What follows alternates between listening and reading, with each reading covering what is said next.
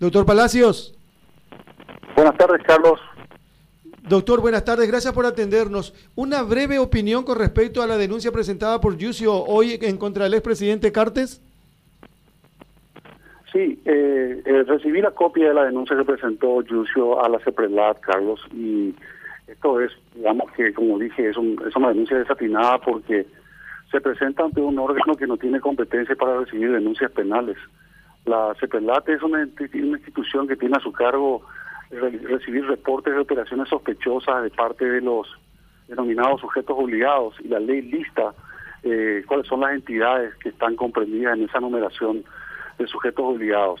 Las entidades financieras, casas de cambio, inmobiliarias, casinos, etcétera, ¿verdad? Pero las personas físicas no tienen atribuciones para hacer este tipo de denuncias, salvo que se dediquen, dice la ley, a operaciones de intermediación financiera en forma habitual. Y Yucio, según entiendo, no se trata de, no se dedica a esto.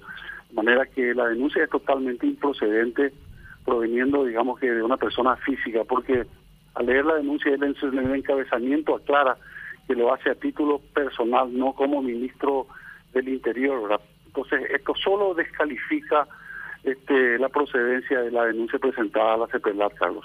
Doctor, ¿ustedes qué medidas van a tomar al respecto? Y esto está teniendo una respuesta política. Para nosotros esto claramente forma parte de, digamos que un ataque mediático político de parte del ministro del Interior, porque cuando uno analiza esto desde el punto de vista legal no tiene consistencia.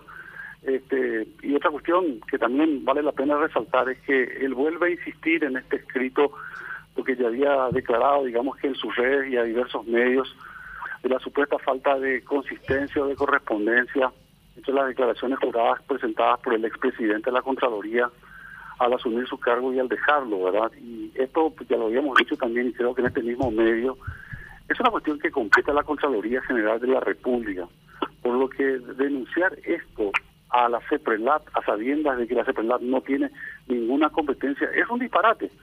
Entonces, esto no va a tener andamiento, no puede tener andamiento y lo más probable es que la CEPRELAT simplemente lo archive, porque la denuncia carece de, consistencia y los hechos que allí se relatan, la investigación de los hechos que allí se relatan del supuesto enriquecimiento del expresidente durante su mandato no le competen a la CEPRELAT, son asuntos que le competen exclusivamente a la Contraloría. Y la denuncia de supuestos hechos de lavado de dinero también, si existiesen, deben ser denunciados al Ministerio Público y no a la CEPRELAT. Doctor, en consecuencia, eh, ¿qué usted cree que es lo que pretende Arnaldo Yucio con esto? Yo creo que yo, yo creo que está buscando atención pública, generar algún ruido, eh, instalar esto como un tema político, ¿verdad? Para tratar de descalificar al expresidente, pero no no lo va a lograr porque eh, por el contrario, yo creo que esto va a tener un efecto boomerang, ¿verdad? Porque cuando uno presenta una denuncia que carece por completo de todo sustento, uno se está autodescalificando automáticamente, ¿verdad? Uno, claro, yo no sé si el espacio de este programa da para hablar en detalles de del contenido de esa denuncia, ¿verdad? Pero es muy fácil, digamos, que rebatir uno por uno todos los puntos que allí se mencionan para demostrar su más absoluta falta de, consistencia.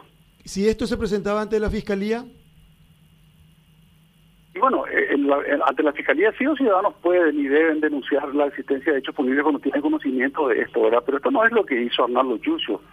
Yo me atrevo a especular de que no lo hace justamente para evitar las responsabilidades penales que podría asumir si presentara una denuncia falsa, ¿verdad? Presenta ante un órgano claramente incompetente, este, este entonces esto no, no va a tener posiblemente ningún andamiento. Como él anunció que presentaría una denuncia, pues lo está haciendo, pero ya sabiendo de que esto no puede tener ningún andamiento desde el punto de vista legal. Voy a utilizar una expresión del señor Yucio. Dijo, Oscar González Daer es un arroz al lado de esto que se llama Horacio Cartes. Habla de eh, lavado de dinero, eh, denuncia declaración falsa y habla de enriquecimiento ilícito.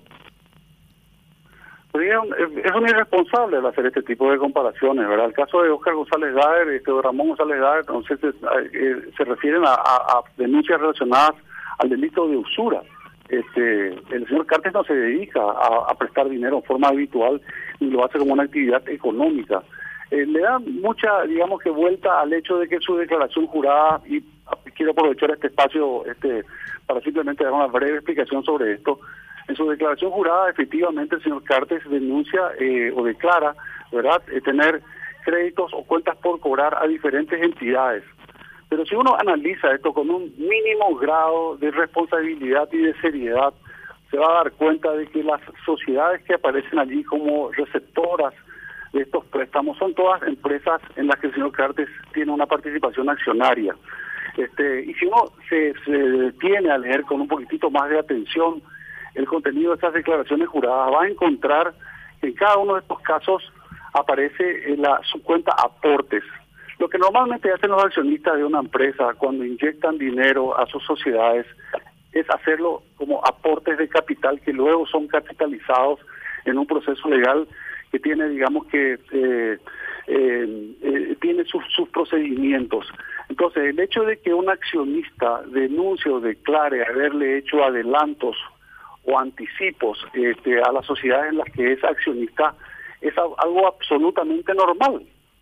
Entonces, este, esto es muy diferente a dedicarse en forma habitual a prestar dinero a intereses, ¿verdad? Los préstamos que se le otorgan a la sociedad o los adelantos o aportes que se hacen a la sociedad son adelantos que no tienen como, como contraprestación el pago de intereses, sino que se capitalizan en esa misma sociedad.